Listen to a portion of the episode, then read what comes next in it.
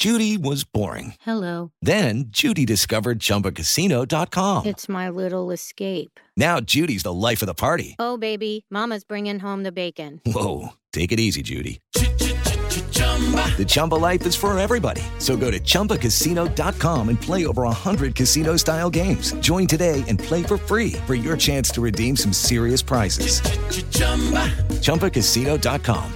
No purchase necessary. Void where prohibited by law. 18 plus terms and conditions apply. See website for details. ¿Qué tal? Hoy es jueves 18 de agosto del 2022 y esta es información que sirve. El señor Mario Escobar no descarta que su hija haya sido víctima de una red de trata de personas. Pero eso sí, esto ya llegó a niveles verdaderamente de locura. La Fiscalía General de Justicia de Nuevo León en las próximas horas formulará imputación penal contra quienes obstruyeron la acción de la justicia al inicio de la investigación. Y la segunda, y por petición de la familia, es decir, por petición del señor Mario Escobar y la señora Dolores Basaldúa, se determinó que una vez ejercitada la acción penal sobre la obstrucción de la justicia, se solicitará la atracción por parte de la Fiscalía General de la República. El señor Mario Escobar no descarta que su hija haya sido víctima de una red de trata de personas. Pero eso sí, esto ya llegó a niveles verdaderamente de locura. ¿Qué ha pasado con los mineros en Coahuila?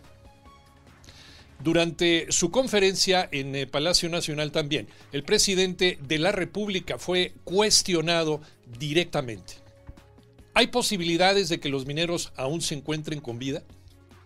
La respuesta del presidente solo fue de esperanza, pero sin que hasta este momento haya un indicio de vida. Vamos a escucharlo. expectativa de que, se- de que continúen con vida los mineros, presidente? Pues eso es lo que deseamos, ¿no? No, no, este, no nos han informado. eso. Los mineros están atrapados desde el 3 de agosto pasado, o sea, hoy se cumplen dos semanas. Pésimas noticias para el Tri. El Tecatito Corona queda fuera del Mundial de Qatar. Alex Cervantes.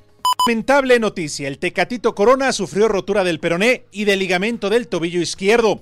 El jugador mexicano será operado esta misma tarde y el tiempo de recuperación estimado es de 4 a 5 meses, prácticamente descartado para el Mundial de Qatar 2022.